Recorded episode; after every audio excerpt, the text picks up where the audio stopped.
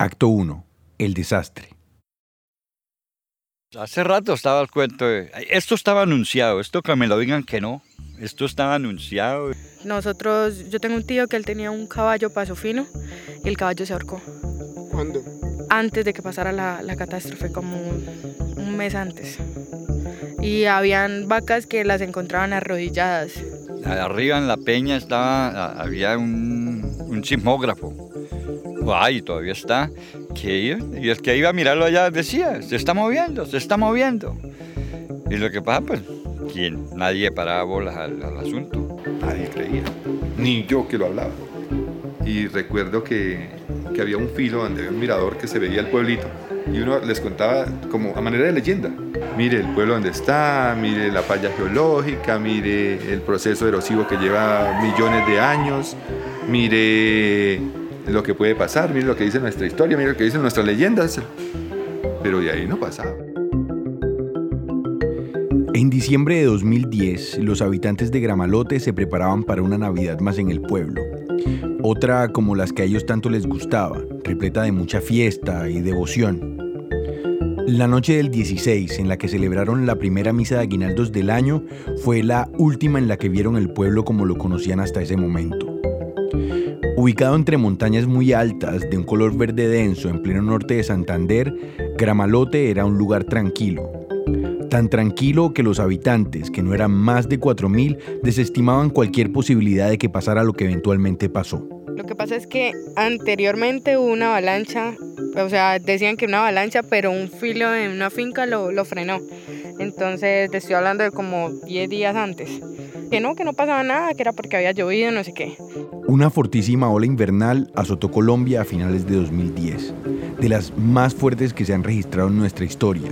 Durante días llovió y llovió sobre Gramalote de manera torrencial. Sumado a esto, la tierra sobre la que estaba construido el pueblo se había vuelto inestable a causa de décadas de actividades agrícolas. Así que en esta ocasión, del cielo de norte de Santander cayó tanta agua durante tanto tiempo que la tierra simplemente cedió y todo comenzó a moverse. Todo. Yo lo había visto en visión. Yo me estaba quedando dormida cuando yo vi de repente que se vino esa avalancha. Así como se vino, idéntica, pasó las cosas, igualitico. Y sobre Gramalote ya existía información que apuntaba que el pueblo podía desaparecer, que se lo iba a tragar la tierra. Hay quienes dicen que fue por un cura que lo maldijo hace casi 100 años y conjuró de manera profética la desaparición del lugar. Otros, como la señora Anita, aseguran que ya lo habían visto en sueños. Unos cuantos más llevaban meses alertando de las condiciones del terreno y cómo la lluvia podía empeorar la situación. De hecho, desde el 2002 la alcaldía sabía que el pueblo estaba ubicado en una zona amenazada por deslizamientos, en una falla geológica. Sin embargo, cuando la tierra crujió, a todos allí los tomó por sorpresa.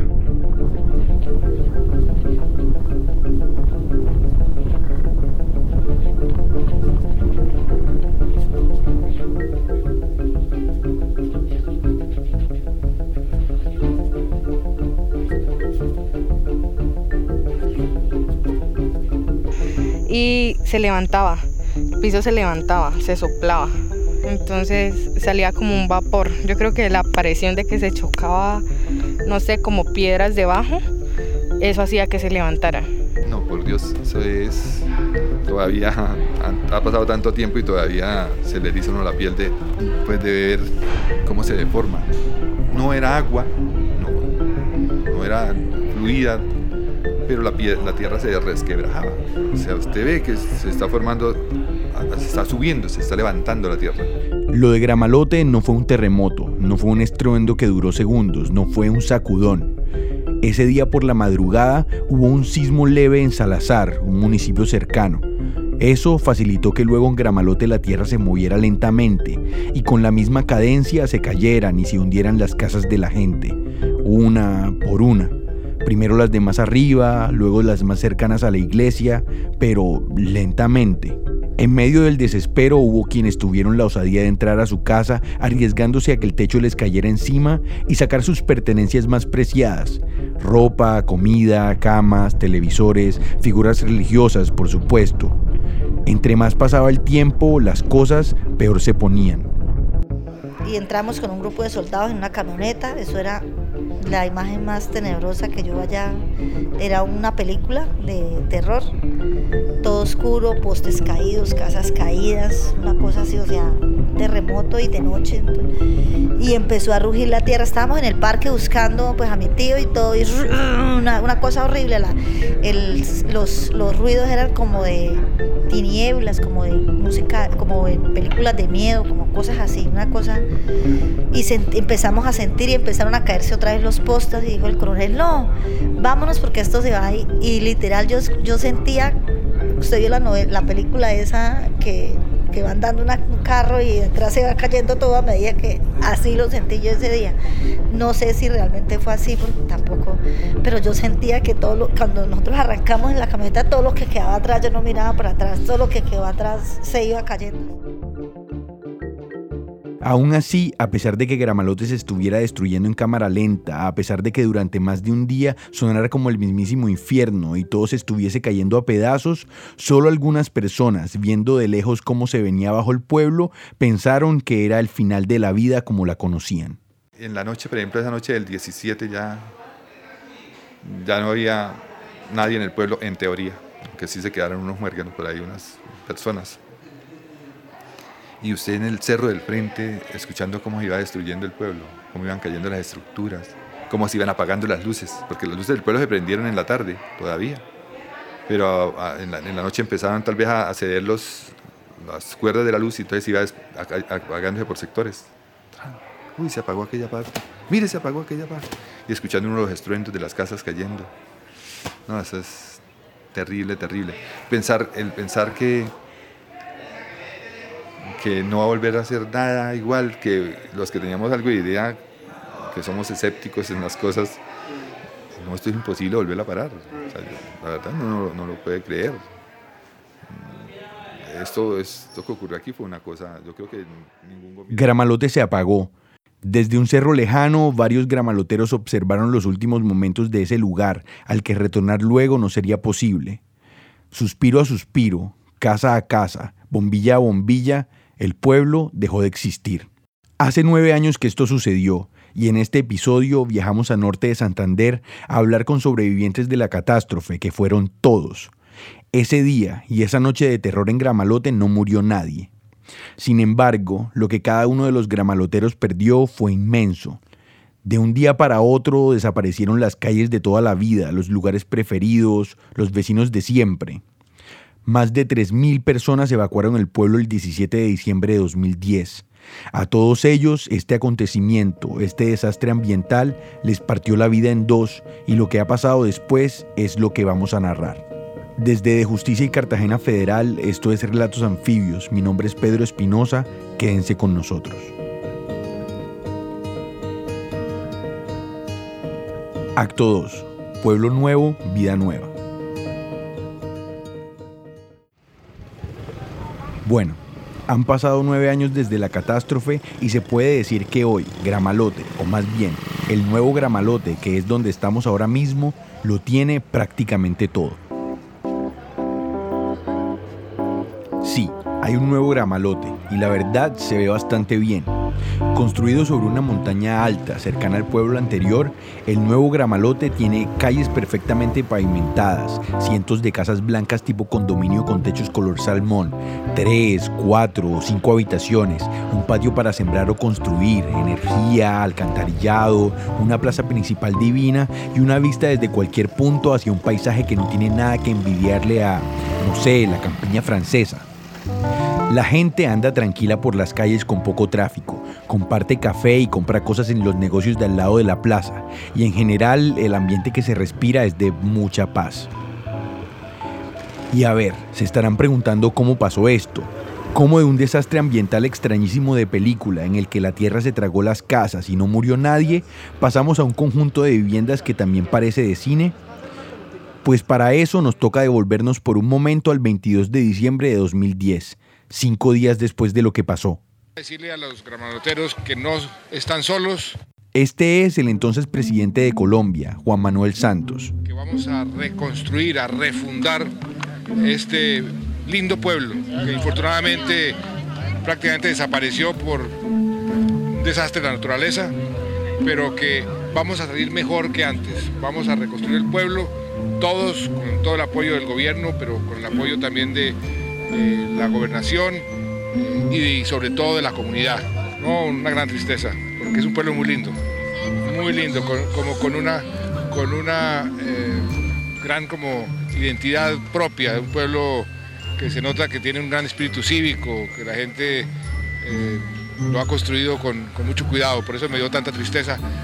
Pero la actitud es asumir esto como una oportunidad y construir un pueblo todavía más lindo, todavía más lindo, todavía mejor. Muchas gracias. El presidente Santos visitó Gramalote cinco días después de la catástrofe y prometió un nuevo pueblo, uno todavía mejor. Y la pregunta que surgió desde ese preciso instante fue, ¿es eso posible? ¿Es posible construir un pueblo mejor que el que se destruyó? ¿Podía ser ese el desenlace de un evento tan traumático? El gobierno sonaba convencido de ello y creía que además era posible lograrlo en tres años. Así lo prometió unos días después el mismo Santos, de hecho. Sin embargo, no fueron tres años, fue prácticamente el triple del tiempo. Sobre los problemas logísticos, políticos y burocráticos hablaremos más adelante. Por ahora lo que podemos ver y decir es que abuelo de pájaro y aunque se haya tomado más tiempo, el nuevo Gramalote es una realidad y no parece tener ningún problema, excepto por... Todavía no se siente de aquí. Es un problema gravísimo que tenemos. La gente todavía no se siente de este pueblo. No soy, este no es mi pueblo todavía. Este es León David, León David es un apasionado por la historia de Gramalote. Trabaja en la alcaldía y desde hace tiempo se dedica a recolectar archivos que den cuenta del pasado del pueblo. Fotos, libros, mapas. León David conserva documentos que datan de mediados del siglo XIX, cuando Gramalote era apenas un asentamiento con un par de casas y todavía no había sido construida la iglesia, un templo imponente que la catástrofe no derribó y que casi se puede ver desde aquí. De los habitantes del pueblo se puede decir que es uno de los expertos, así que vinimos a su oficina a conversar con él acerca del problema que aqueja buena parte de la comunidad. Esto es una bendición. O sea, ningún pueblo en Colombia, en América Latina, en yo creo que en América Latina, por lo menos creo, aunque no he salido de acá, pero creo que tienen un pueblo donde 100% de las casas tienen estructura sismoresistente donde el 100% de las casas son propietarios, son de propietario, donde el 100% de las casas tienen seis servicios públicos al frente de la casa, con una dotación física espectacular, con unos escenarios paisajísticos pues que son envidiables. Esas son cosas que no, son irrepetibles. Pero mm, siempre nos queda el pero. Ay, hermanos, es un complique jodido. No es un pueblo normal, es algo totalmente ajeno y ahí me pongo yo en los pantalones de mis viejos, o los tíos más viejos que yo al menos. Digo, para ellos debe ser una cosa traumática regresar a este lugar, que no al que no le despierta todavía ningún sentimiento. Un lugar totalmente ajeno en el que usted no participó. Acá hemos aterrizado, sí. Nos trajeron así como en un avión y uy, nos soltaron en este sitio que no representa nada para mí. El otro lo quería porque mi abuelo había puesto la ventana, porque mi papá fue el que escogió hacer el cuarto aquel, porque mi papá le cambió el techo, le modificó, lo pintó de tal color. Aquí no, aquí nada, nada me dice a nada mío. Es algo, algo totalmente ajeno, totalmente diferente a, cualquier eh, cosa que hubiéramos podido imaginar nosotros. Esto lo diseñó alguien que, que estaba pensando en Europa, en no sé qué cosa, qué lugar sería el que estaba pensando, pero no es un, un pueblo, pueblo es una hermosa urbanización, pero es nuestro lugar y es lugar como comunidad, que es lo importante para mí. Y lo que dice León David tiene sentido. De hecho, es la razón por la que viajamos hasta aquí. Porque Gramalote, a pesar de que se haya levantado de nuevo contra todas las complicaciones que hubo en estos nueve años, está pasando por un proceso de reconstrucción, ya no urbanística, sino social. Ese proceso nos interesa y mucho, pero nuestra intención no tiene que ver tanto con calificar si ha sido exitoso o no, pues el proceso seguirá su curso mucho después de que nos vayamos y mucho después del lanzamiento de este podcast. No, más bien queremos ver cómo va la cuestión en voces de los gramaloteros, desde sus propios puntos de vista, por lo inusual del caso y porque este además es un gran tema de conversación en el pueblo. Por eso aquí estamos, con micrófonos en mano y los ojos abiertos para intentar entenderlo mejor, Vamos a recorrer casas, negocios, andaremos por los alrededores del nuevo Gramalote e incluso iremos al viejo, al original. De hecho, nuestro recorrido comienza por la entrega de una casa, la casa 7 de la manzana 45. En Gramalote todavía hay casas que están vacías, otras están habitadas por obreros, algunos sectores aún están a medio construir, pero la mayoría ya están terminados.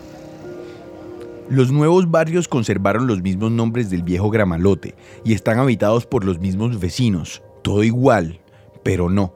El viejo Gramalote quedaba 400 metros más abajo, en un valle. Este, en el que todos los días se entregan casas nuevas, está ubicado casi que en el filo de la montaña. Es un pueblo escarpado, difícil de caminar, en el que el viento sopla fuerte y hace mucho más frío que en el anterior. Mira, yo sé que está feliz ya el día de hoy, usted va a recibir. Entonces, como primera medida, vamos a, ¿qué vamos a hacer? Vamos a hacer un recorrido por toda la vivienda, vamos a revisar la vivienda, ¿sí?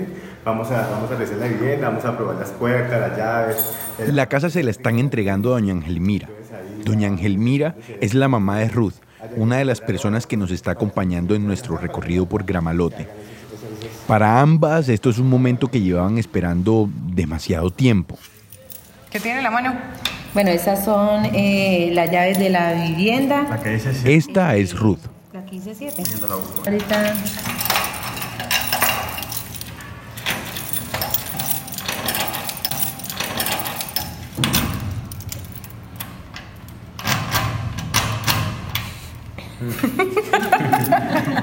Casa nueva. Casa nueva. Casa nueva, vamos a experimentar acá. A pesar de las risas nerviosas que escuchamos, en este momento Ruth y su mamá no se ven muy emocionadas. Se ven tranquilas, serenas, más bien como si estuvieran haciendo una diligencia cualquiera en lugar de recibir una casa nueva. Y es que la entrega de esta casa ya no representa una salvación ni un vuelco fundamental en su vida. El desastre fue hace tanto tiempo que la vida después de la catástrofe se volvió normal. Ambas construyeron una vida en pueblos cercanos y hace tiempo que dejó de ser urgente o estrictamente necesario volver a Gramalote. Pues para acá nos mudamos mis hermanas con las casi media docena de, de niñas que tenemos ahí en la casa, son cinco niñas. Pues mi casa también es de mis hermanas, de mi mamá, de ellas, porque mientras no tuve casa, la casa de ella fue. Y es que este proceso ha tenido también una particularidad. Sí, se logró la reconstrucción del pueblo, pero hubo detalles burocráticos y políticos que retrasaron todo. Y mientras los políticos, funcionarios y líderes de la comunidad hacían estudios que se volvían peleas y luego planes, la gente, los gramaloteros, establecían sus rutinas, sus trabajos y sus espacios en otros lugares que no son esta bella urbanización carente de sustancia hasta el momento. Y claro, es inquietante que la esterilidad del nuevo pueblo esté relacionada directamente con el paso del tiempo. ¿Dónde estamos? ¿Cómo se llama este lugar? Este se llama La Palestina. La Palestina. ¿Y es Albergue La Palestina, sí. Sí, ¿Y qué día llegó usted acá? de acuerdo. Nosotros estuvimos en Cúcuta, porque nosotros nos, nos vimos para. Esta es Doña Rosa. Doña Rosa vive en la Palestina, un albergue que construyó la diócesis de Cúcuta para alojar de manera temporal a una parte de la gente que se quedó sin lugar a donde ir luego del desastre. La Palestina queda a unos 15 minutos del nuevo Gramalote en carro y se ve como una hilera de cuartos cuadrados color cemento de 4 metros por 4 metros en los que durante años vivió muchísima más gente de la que podía soportar esta fila de casas pequeñas. El hacinamiento era evidente y solo fue aliviado por los años que pasaron, en los que la gente se fue yendo, unos para Cúcuta, Santiago o algún otro municipio, y con los años, muchos a su casa en el nuevo Gramalote. Hoy Doña Rosa, su marido y otro hombre mayor son los últimos que quedan. Durante casi nueve años, los viejos acomodaron la vida a un espacio muy pequeño, de paredes delgadas y poca privacidad. Se acostumbraron a tener a los vecinos demasiado cerca, a vivir así las navidades, los días de la madre y los cumpleaños. Hicieron toda una vida en ese albergue que terminó siendo no tan temporal y del que pronto tendrán que despedirse cuando su casa en el nuevo Gramalote esté terminada. pero esperar porque... ¿Para dónde? Ahorita, ¿para dónde? ¿Y ha ido el nuevo Gramalote? ¿Cómo? Sí. ¿Y qué le parece? Bonito, a mí me parecen las casas muy, muy hermosas, muy grandes, muy, muy bonitas, ¿para qué? Muy bonitas. Y en, la parte que le toca a uno es, es cerquita al parque. Y allá en Gramalote pues era grandecita la casa. Tenía cochera, tenía solar. Yo criaba gallinas y era muy, muy... ¿Para qué? Gramalote era una belleza. Una belleza Gramalote. No vuelve a ver ese Gramalote. ¿Y usted cree que igual la comunidad se va a volver a juntar allá en el Gramalote nuevo? No, todo no. Toda no. Ya la gente ya no. Hay mucha gente que dice que para no se va. ¿Por qué? Porque no les gusta. Dicen que no les gusta. A doña Rosa le gusta el nuevo gramalote y ahora espera pacientemente a que le entreguen su casa como lo ha hecho por mucho tiempo, tanto que la esperanza se convirtió en resignación. En este punto podemos detenernos un momento en los pormenores del proceso para entender un poco mejor la situación actual. Cuando Juan Manuel Santos anunció que el gobierno iba a reconstruir Gramalote, lo primero que sintió la gente fue euforia. Era una gran promesa, muy emocionante. Sin embargo, la parsimonia técnica y burocrática que vino después del anuncio poco a poco fue minando la ilusión de muchos gramaloteros. Fue muy problemático, por ejemplo, dónde se iba a construir el pueblo, ya que no podía ser en el mismo sitio. Primero, el Servicio Geológico Colombiano, en ese entonces, Geominas, estudió distintos lugares cercanos. Luego el gobierno escogió una entidad llamada Servivienda para recoger los resultados de los estudios y definir junto a una comisión integrada por representantes de varios ministerios el lugar escogido. En septiembre de 2011, nueve meses después, se anunció que el nuevo casco urbano se construiría en la vereda Pomarroso. Hasta ahí, todo bien. Estamos anunciando hoy entonces el mejor lugar, el lugar más seguro y el lugar donde se puede tener el mejor futuro para la nueva cabecera de Gramalote. Pero después de esto no pasó nada. En abril de 2012, siete meses después del anuncio, la misma ministra Beatriz Uribe dijo que los estudios anteriores no eran concluyentes y que no era seguro que Pomarroso era el lugar indicado sobre por qué se anunció que ya había sitio para la reconstrucción sin contar con todos los estudios, hay muchas versiones que van desde intrigas políticas hasta tecnicismos. Entre tanto, la comunidad se organizó para participar de manera más activa en el proceso de selección. Conformó una mesa de trabajo para dialogar con el gobierno. Pero, por ejemplo, pero había unos rolos eh, que creían que nosotros éramos indios todavía y que ellos eran los superdotados y los super de todos y ellos lo sabían todo y, y aquí aprendieron con nosotros a que no. O sea, no señor, aquí también hay gente pensante y eran las peleas en mesa duras. De ese diálogo salieron nuevos criterios para elegir el lote. Se hicieron nuevos estudios y en octubre de 2012, casi dos años después de la tragedia, anunciaron que Gramalote se construiría ya no en Pomarroso, sino en Miraflores, otra vereda cercana. Esto decepcionó a mucha gente que no entendía el porqué detrás del cambio de sitio. Pomarroso se veía bien, era plano y con bonita vista. ¿Por qué ahora decían que no era adecuado? Y es que a pesar de que según los nuevos estudios Miraflores salía mejor calificado en todos los aspectos, esta pregunta permaneció en el aire por mucho tiempo y eso terminó generando desconfianzas en la comunidad. Mientras estudios iban y venían, los gramaloteros vivían en un éxodo constante. Entre 2011 y 2012, casi la mitad de las familias gramaloteras permaneció solo tres meses en la misma vivienda. Para muchos el subsidio de arriendo que el Estado les daba no era suficiente para encontrar dónde vivir en una ciudad como Cúcuta, donde terminaron buena parte de los gramaloteros y donde era difícil encontrar trabajo. Mientras todo eso sucedía, se hicieron los censos para determinar quién recibiría casas en el nuevo gramalote y se diseñaron las casas y la infraestructura pública del nuevo casco urbano. Nada de esto estuvo libre de conflictos. Por ejemplo, como gran parte de las formas de propiedad en el viejo pueblo eran informales, era difícil establecer quién tenía derecho a recibir vivienda. Por otro lado, algunas personas que perdieron múltiples propiedades no entendían por qué solamente iban a recibir una casa. Fue en esta etapa también cuando la comunidad manifestó que el diseño de las nuevas casas se quedaba corto frente a los caserones característicos del pueblo anterior. Sin embargo, y a pesar de todos estos desencuentros, en 2015 empezaron a llegar las primeras máquinas a Miraflores para comenzar a levantar el nuevo pueblo. Es decir, casi cinco años después del desastre y vencido el plazo que había dado el presidente. En marzo de 2017 finalmente comenzó la entrega de las primeras casas. La ilusión de volver al pueblo era palpable, pero al mismo tiempo había preguntas sin respuesta. ¿Quiénes moverían la economía del pueblo una vez se fueran los obreros e ingenieros? ¿Cuánto tardarían los campesinos en llenar la plaza de mercado? ¿Cómo iban a pagar los gramaloteros los nuevos impuestos prediales y servicios públicos? Ante esto ustedes se preguntarán, pero ¿de qué se quejan? ¿No les están dando casas gratis? Pero no debemos olvidar que los gramaloteros perdieron todo.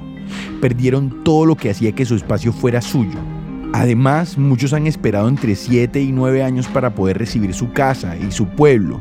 Años para muchos llenos de confusiones y desencantos que hicieron que a muchos gramaloteros ya no les emocione la idea de volver. Por eso, cuando los gramaloteros comenzaron a poblar el nuevo casco urbano, se sorprendieron de que el final de su éxodo no ponía punto final a esta historia. Reconstruido el pueblo, ahora había que reconstruir la vida. Acto 3. Gramalote en la mente.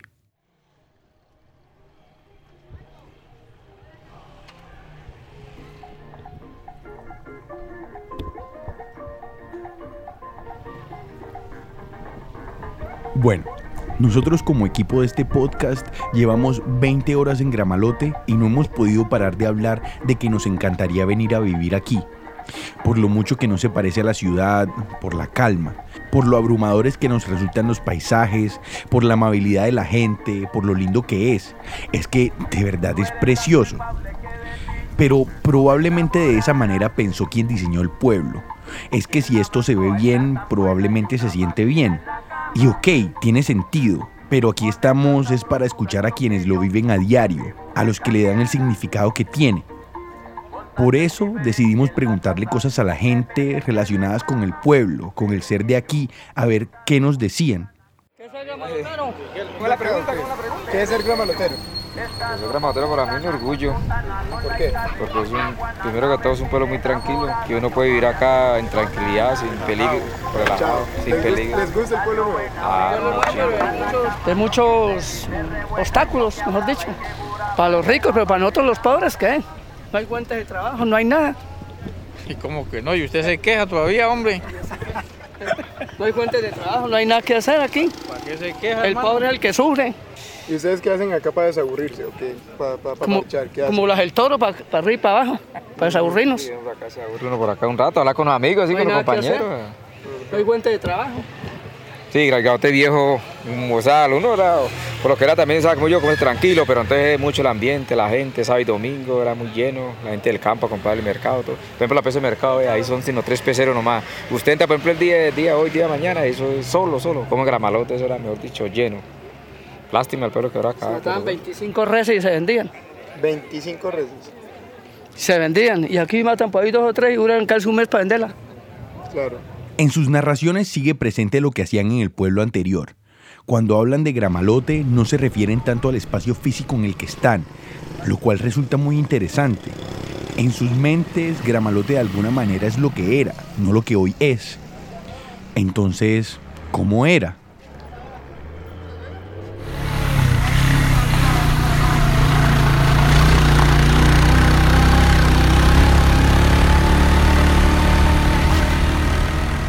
Estamos llegando al viejo Gramalote. Para llegar hay que descender por una vía destapada llena de tierra y muy irregular. Al llegar lo que se ve no parece un pueblo, se ve como un asentamiento abandonado. Hay, hay billar. Ahora mismo estamos en La Lomita, el último barrio del antiguo casco urbano que se mantiene en pie. No son más de 30 casas, cuatro calles, dos billares, una tienda para tomar gaseosa, la esquina de las misceláneas donde aún se pueden comprar herramientas para trabajar la tierra, guantes, alambres, pero también artículos de aseo y regalos. Los fines de semana, este viejo gramalote se llena de campesinos que bajan desde las veredas aledañas a entretenerse un rato, a hacer mercado o a vender lo que siembran. El nuevo Gramalote quedó muy lejos de las veredas que rodeaban el antiguo casco urbano y aún es difícil para la gente del campo acostumbrarse a que el pueblo se mudó a dos horas más arriba a pie. Después del desastre, la Lomita fue declarada una zona de alto riesgo. Sin embargo, aquí sigue viviendo gente, no mucha, pero sí. Entonces dicen, dicen que, dicen que acá, digamos, esto es, esta es esto, zona, ¿cómo es que llama? Desastre, ¿no? De alto riesgo. Yo la vez pasada en la reunión que hubo allí con el alcalde, eso yo, yo les dije, mire, más zona de alto riesgo es allá. Aquí se ha podido hacer muy bien el pueblo de nuevo, pero usted sabe que los intereses políticos aguantan, son, son más, mejor dicho, acaban con todo y todo se ahoga, ¿sí me entiende?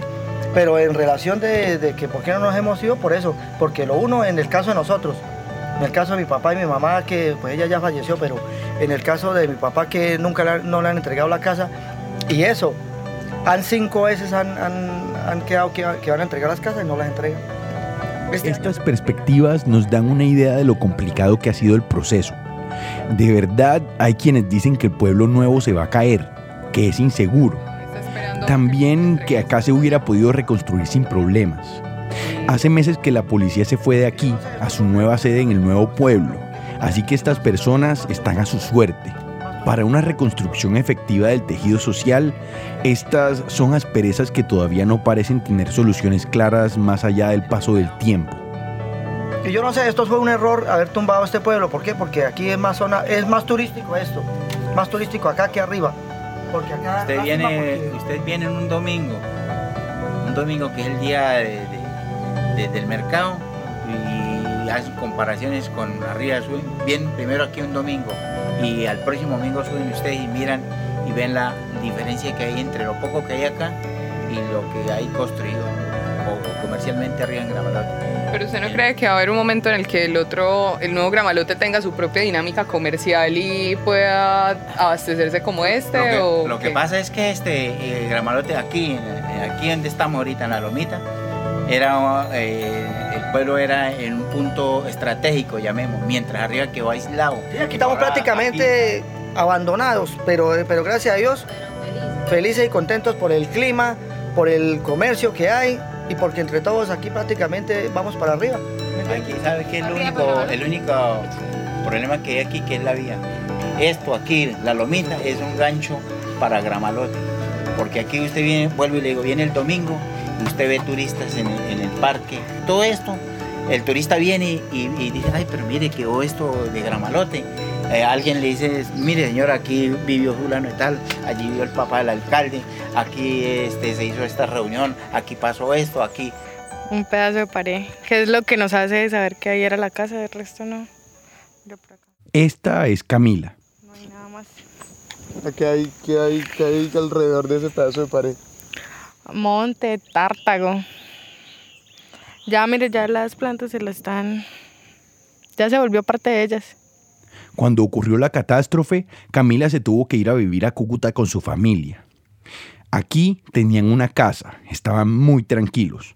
Ella lo recuerda como un tiempo mejor.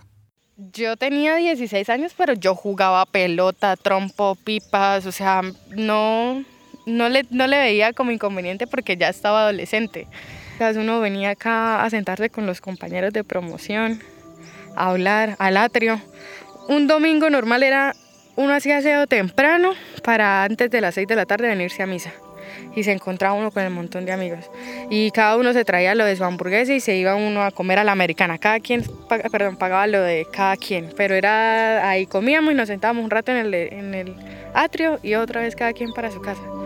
Y al otro día en el colegio. Entonces era, era como el lugar en donde nos encontrábamos todos a reírnos, a, acordarnos. Entonces era... Y verlo así, está muy, muy acabado. Al final lo que extraña a cada gramalotero es esto, los encuentros con amigos, que cada quien pague lo de cada quien en el puesto de hamburguesas y perros calientes, que el atrio esté lindo. Camila, por lo menos, se siente muy así y guarda la esperanza no de que regresen las cosas de antes, sino de que se pueda llegar a algo parecido.